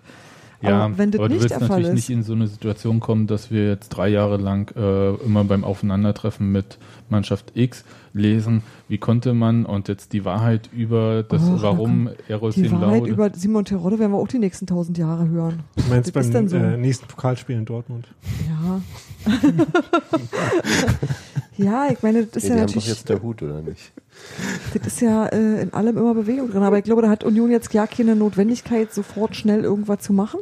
Also anders als bei anderen Spielern, glaube ich, gibt's in, in Bezug auf Erol, nur wenn jemand anders kommt und sagt, ich will den haben oder so, dann muss Oder, er halt oder, irgendwie oder aber was ich mir Ja. immer auch vorstellen kann, wenn Erol, äh, sagen, Also ich den- mach den Quatsch nicht mehr mit. ja, wenn also, der, wenn der, wenn der auf eine, auf eine Lösung drängt. Genau, dann Ja, hast du den, dann hast du natürlich Not, was zu tun, aber ansonsten musst du das man, in dieser Sekunde noch nicht. ja, aber er hat doch den Druck als Spieler. Also Ja. bei, Ja, na bei, klar, den, bei, na den, Ja, natürlich. bei den Spielern, die vor ihm stehen und keiner von denen wird augenscheinlich den Verein verlassen nach dieser Saison. Und der Trainer ist unwahrscheinlich, dass er jetzt nach dieser Saison auch den Verein Ja. verlassen wird. Es sei denn, Schalke ruft nochmal vielleicht. Nein. Ja, aber, bestimmt. ja, aber Dann sagt er auch, mein Telefon ist ins Klo gefallen. Ich würde das tun. Und, er, und Errol Senulau muss halt nach einer Saison, in der er quasi fast nicht gespielt hat, Spielen. der muss einfach spielen. Ja. Ja, na klar. Äh, Deswegen sehe ich Also- schon, dass da was passieren wird. Es wird Das- sicher nicht vor dem letzten Spieltag passieren. Genau, ich Ja. denke auch, dass was passiert, aber, aber der Verein hat nicht den Druck. Ja. Hat Das den ist, Druck. das ist Ja, was ich meine. richtig, okay. Exakt das. Aber du möchtest natürlich als Verein irgendwie, äh, dieser Spieler bedeutet dir auch was? Nein, du Also möchtest jenseits glückliche von- Leute haben. Ja. Also Na, klar. jenseits von dem spielerischen Potenzial hat er ja auch, Auch noch eine eine, integrative äh, ja. Identifikationsfunktion. Genau. Na klar. Und deswegen halte ich so diese Leihvariante Aue ist interessant. Wo stehen die eigentlich im Moment? Die sind gerade auf dem Relegationsplatz mit einem Punkt nach oben und unten. Wow, ist auch so. ja, Okay. die haben einen guten Trainer. Okay, mit Aue möchte ich ohne tauschen, aber der Trainer ist tot. Stimmt. Ja. Äh, sorry, stimmt gar nicht. Fake News, Daniel. Äh, zwei Wow. Punkte nach unten, äh, kein Punkt nach oben auf die nächsten beiden Plätze. Okay. Also punktgleich mit Ja. nach, und. Und Relegation stimmt aber. Ja. Okay. Nach oben oder nach unten? Okay. Ja. Also da Das bin ich aber auf jeden Fall. an uns vorbeigezogen, hast du nicht Ja. zwischengehört. Das, das ist der berühmte B-Notenfaktor für äh, schönes Spiel, der dann nochmal eingerechnet wird in die Tabelle. Ja. Also auf jeden Fall finde ich die Personale Eros Senulau äh, von allen aktuell, glaube ich, die spannendste. Weil es Ja. halt so, äh, weil ich einfach mal ja sehen und möchte, nein. Es, es sind so Situationen, vor denen äh, Spieler aus dem eigenen Nachwuchs irgendwann immer stehen und die beantwortet ja jeder irgendwie für sich selbst. Und auch Steven Skripski stand vor genau dieser Situation.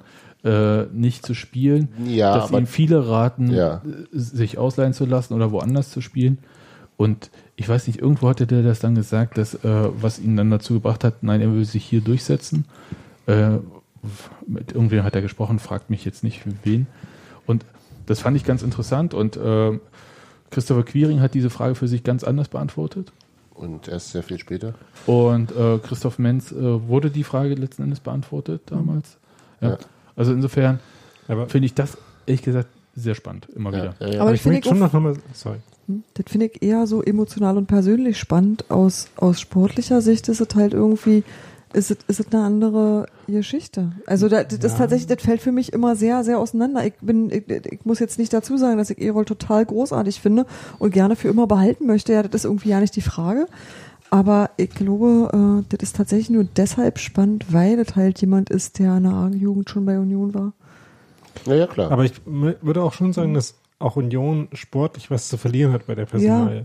Weil Ja. Errol, was auch immer man von äh, seinem aktuellen Leistungsstand äh, relativ zu den anderen Optionen halten will, auf jeden Fall einer der Spieler mit der quasi höchsten oberen Grenze in dem Kader ist. Und das äh, sehen auch nicht nur Mitglieder des Errol zu den Laufhandclubs so. Ja, Sondern auch die anderen, die du dafür bezahlt hast. Genau. Nein, nein, vor allem, vor, vor allem ist es, ist es eben, ähm, ähm, er, er, brecht, er bringt ja potenziell auch andere Elemente ins Spiel und das ist, das ist tatsächlich ein, Aspekt, der mich, in, äh, also den ich einerseits natürlich verstehe, gerade wenn du, wenn du äh, äh, in, in, in der ähm, ersten Phase der Rückrunde, Never Touch a Running System und ähm, und vielleicht eben auch bei Keller, der sowieso ähm, relativ äh, wenig hin und her schiebt in seinen Mannschaften, wenn er mal was gefunden hat, was, was, was er, also zumindest bei uns war es jetzt so, ähm, was, was ja auch Vorteile hat, wenn du eine Konstanz hast und eine eingespielte Mannschaft hast, eine eigene spielte erste Elf. Aber ähm, wie wir es ja schon häufiger hatten, dass wenn Plan A nicht aufgeht, ähm, manchmal der Plan B nicht so nicht so äh, Gut äh, vorbereitet ist. Gut vorbereitet, genau, gut Ja. vorbereitet war. Und da wäre sicher, und nochmal, wie gesagt, also ohne dass ich, ich kann eben auch nicht sagen, wie, wie, wie gut Erol jetzt gerade spielen würde, weil ich ihn einfach auch seit ewigen Zeiten nicht mehr habe spielen sehen. Eben. Aber ähm, grundsätzlich bringt er ja Dinge mit, die, die einen, einen Plan B ausformulieren ließen. Und, Ja. das ist, und insofern fände ich es tatsächlich eben auch sportlich, ähm, wie Daniel sagte, ähm, potenziell verlustreich, wobei natürlich, wenn du einen Trainer hast, der das partout auch nicht einsetzen will, dann Genau. kannst du den auch tausendmal haben und das hilft dir ja auch nicht weiter. Ne? Das Aber meine ich. Also nur wenn er ein echter Faktor ist. Also Genau, nur wenn er ein genau. echter Faktor, Faktor in der Planung ist. Sonst ist es, ist es einfach doof für Ja, alle. Ich kann mir aber schon vorstellen, dass ähm, Union, nachdem sie jetzt dieses eine taktische System sehr verinnerlicht haben, ja, jetzt, ich rede jetzt nicht von Formation, sondern halt von diesen Gegenpressen, nicht unbedingt auf Ballbesitz agieren, dass man schon versuchen wird, ähm, da nochmal Lösungen für die Spiele zu Du finden. meinst sozusagen erst das eine richtig drauf haben und dann, Das dann könnte darauf schon. aufbauend. Das könnte schon sein. Mhm. Man müsste das ja sowieso, äh, selbst im Falle eines Aufstiegs, müsste man ja dann auch ein bisschen anders agieren. Naja, mit Ballbesitz wirst du nicht anfangen. Also Wobei- ich würde schon sagen, dass man vielleicht nicht nur den letzten Spieltag, sondern auch so die, äh, die Analysewoche danach abwarten sollte und äh, die Entscheidung, wie man weiter Ja. die Mannschaft entwickeln will. Und ich würde halt, da, da bin ich mir, nicht, also wir reden ja alle so super sicher davon, dass Jens Keller auch in der nächsten Saison Union-Trainer ist. Davon gehe ich aber auch Ja. aus. Das- Ah, ich, ich bin, also vielleicht ist das ist jetzt Ich wirklich. steige auf oder ich gehe? Echt, meinst du? Nein, nein, nein, nein, das, finde ich komisch. das, das, das glaube ich gar nicht. Ähm, sondern, Der, der steigt auf oder wird gefeuert? genau. nein, ach, Bullshit. Ist jetzt wirklich äh, hochspekulativ und es ist echt nur ein Gefühl, also null Faktenbasis und so. You heard it here first. Ha. Ja, aber er gibt ja nun wirklich sehr viele Interviews und er legt auch Wert darauf, bundesweit irgendwie wahrgenommen zu werden. Ja, das und ist auch sein auch, Job. und ich habe auch so ein bisschen das Gefühl, dass er an seiner eigenen Rehabilitierung arbeitet die ganze Zeit. Meinst du, er hat Michael Horeni angerufen und gefragt, lass uns mal wieder. Das weiß ich Ich nicht, aber jetzt wegen des FAZ-Interviews, da würde ich jetzt nicht so. Michael Horini ist ja sowieso in Berlin, also ein Reporter, der Ja. ist ja jetzt nicht in Frankfurt, der ist auch nicht vorbeigefahren, sondern ähm, der ist ja hier. Aber das würde ich jetzt gar nicht mal so sagen irgendwie, sondern es ist halt einfach, also die Qualitäten von Jens Keller waren ja diese Saison durchaus sichtbar, da kriegt, weiß man ja auch, was man hat. Und ich weiß es nicht. Ich, aber ich, ich kann, kann- ich kann mir vorstellen, dass halt vielleicht irgendein Verein kommt und äh, hier mit Ablöse winkt und so, falls es mit dem Aufstieg nicht klappt zumindest. Das kann vielleicht sein. Ich glaube aber, dass Jens Keller auch irgendwo ein persönliches Ziel hat, das nicht nur Rehabilitation ist, sondern tatsächlich Aufstieg. auch Aufstieg, also Ja, klar. tatsächlich auch Erfolg. Und ich glaube, dass er äh, da weiß, dass da bei Union eine Menge geht. Und das schmeißt du nicht einfach hin. Also da müsstet. Nein, das schmeißt weißt du nicht Du gehst hin, doch nicht um als. Du bei- gehst doch, lässt dich doch nicht wieder, zu in der- landen. genau, du lässt dich doch nicht wieder er in der ersten hingehen? Liga jetzt, verheizen. nee, jetzt aber wirklich mal. Ja, das ist ja die Frage, die man Dann, ja jedem dann, gesund. dann, dann bräuchtest du ja eine Konstellation, dass du, also Ja. er, er müsste, wenn er gehen würde, würde er sich verbessern. Ja. Dann nenn mir den Erstligisten, bei dem es sozusagen Bei dem man nicht Feuerwehrmann ist und sowieso gleich wieder raus. Also Schalke scheidet vielleicht dann doch aus. ja, würde ich auch denken. Schalke Hamburg, die Nummer. Ähm, Bremen Aber- ja offensichtlich auch, weil die ihre Trainer ja dann immer erst zu Beginn der Saison feuern.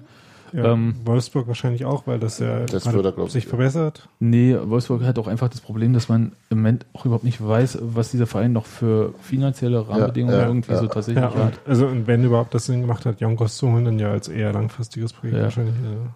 Ja. Ja.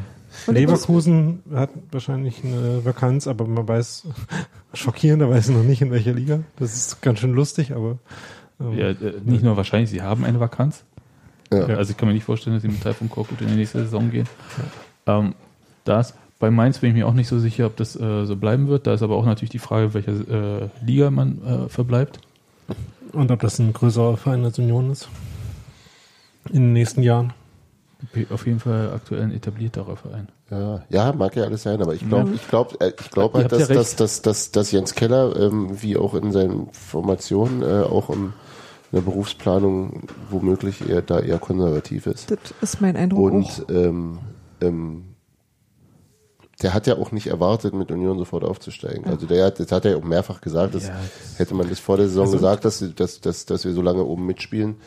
Der, der hat das Ding schon auf längerfristig angelegt. Und natürlich arbeitet er an seiner Rehabilitierung und das ist ja auch völlig, völlig korrekt Das so. völlig Aber ich glaube, triumphieren wird er da auch erst nicht, nicht wenn er, wenn ihm erst Erst in der Relegation gegen Schalke. Nee, aber ich würde Ja, mir, nee, also der, ja der, der, der will das Ding zu Ende bringen.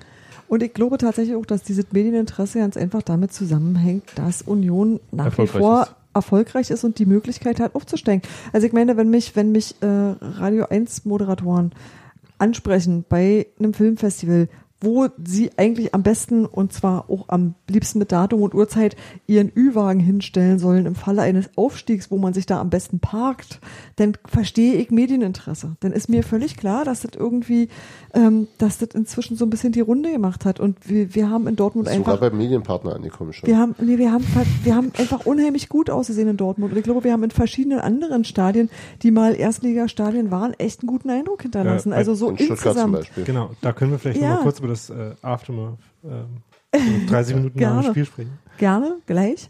Aber ich glaube, dass deshalb inzwischen Union eins geschafft hat, das, was Dirk Zingler sich seit Ewigkeiten wünscht und auch immer wieder predigt, dass, ähm, dass, wir, dass wir uns kümmern müssen, dass wir ein Auftreten haben müssen und dass wir, ähm, also ich weiß, wie lange es angedauert hat in meiner Uni, dass ich von Leuten, die aus jenseits von München kamen, wahrgenommen wurde als Union, Osten, Fußball, Nazis, alles ganz schlimm. Ja. So. Ja, und ja. ich glaube, das ist inzwischen überall angekommen, dass das nicht mehr so ist, sondern dass da was was total Gutes einfach ist, was was auch einfach äh, für Fußball interessant ist, also was einfach auch berichtenswert ist, weil es gut unterhält.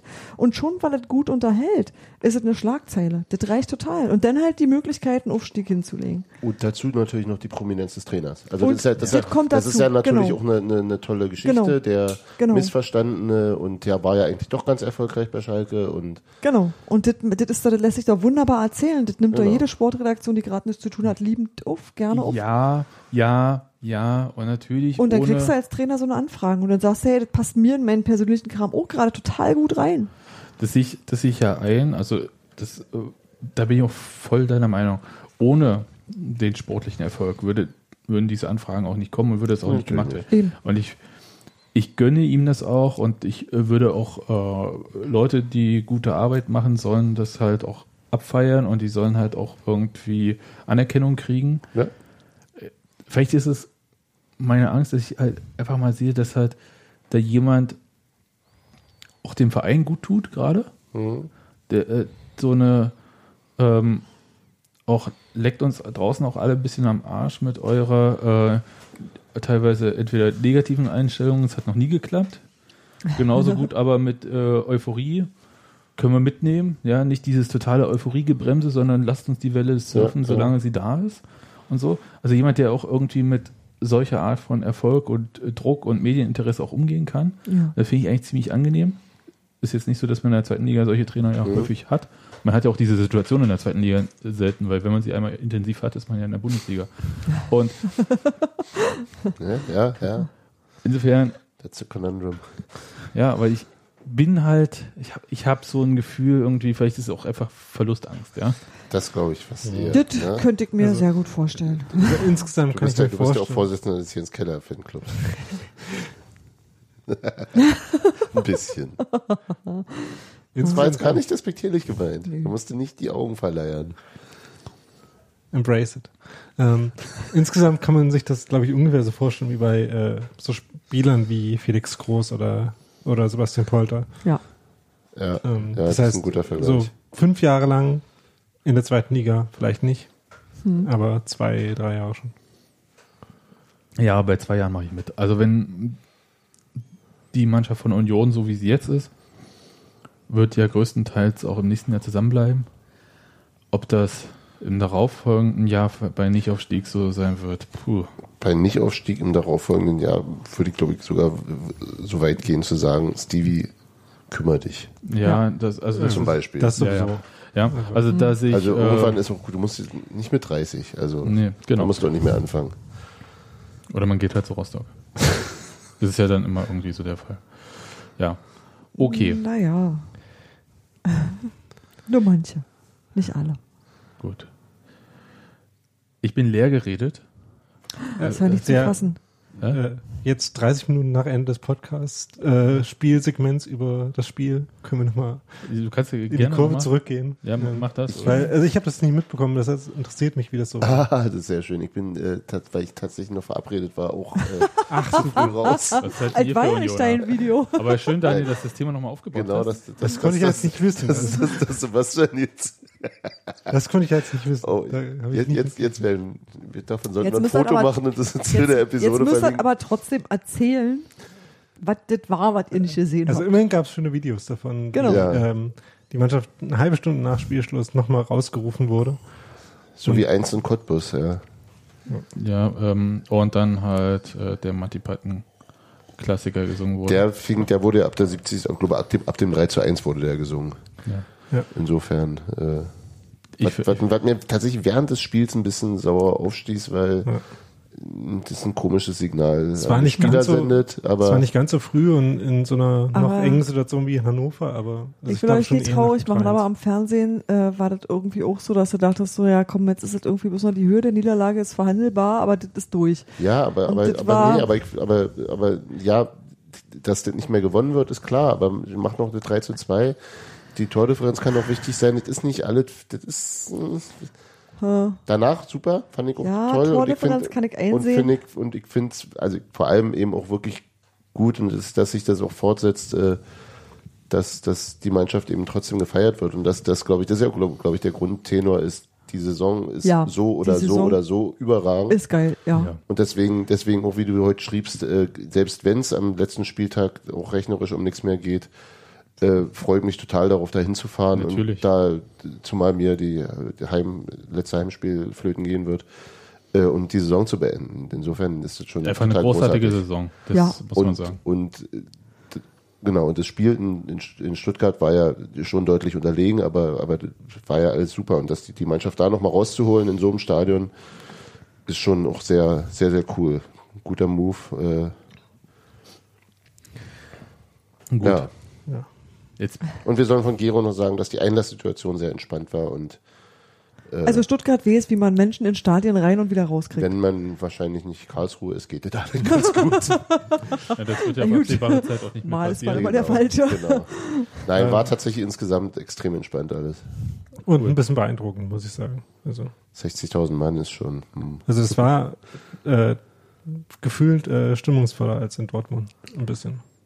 Ja, ne, nun war Wahrscheinlich, das weil die natürlich Leute auch auch bessere Laune hatten. äh, das und äh, nun würde ich auch sagen, dass das ja eine andere Situation war. Ja, also da wurde der Gegner auch als äh, auch ernster genommen von vornherein. Genau, und man, äh, man nimmt auch den Wettbewerb in dieser Form zu diesem Zeitpunkt ernst. Ja. Also das ist jetzt nicht so Ja. DFB-Pokal zweite Runde gegen den Zweitligisten, ne? also für aus Champions League Clubsicht. Okay. Ich wollte nur sagen, war laut, hat Spaß gemacht. Oh Sehr ja. schön. Kann mir vorstellen, aber okay, das Thema mal Und das. Spielfeld sah auch groß und weit weg aus. Ich gehe jetzt auf die Überleitung zum Olympiastadion in Berlin nicht ein und sage jetzt einfach, wir hören uns nach dem Spiel gegen Sandhausen. Und ich bin sehr gespannt, ähm, wie das laufen wird. Und 3-0 sagst du? Ich habe ja auch nicht gesagt. Macht mal, macht mal. Ja, äh, herzliche Grüße an die 100 Sandhäuser. Genau. Waren es 100, ja?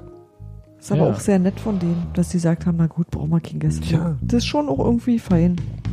Dürfen die dann fürs selbe Geld auf die Sitzplatztribüne? Ich glaube, ja. Ja, Das ist dann so wieder im. Gegenzug ja. ja auch nett.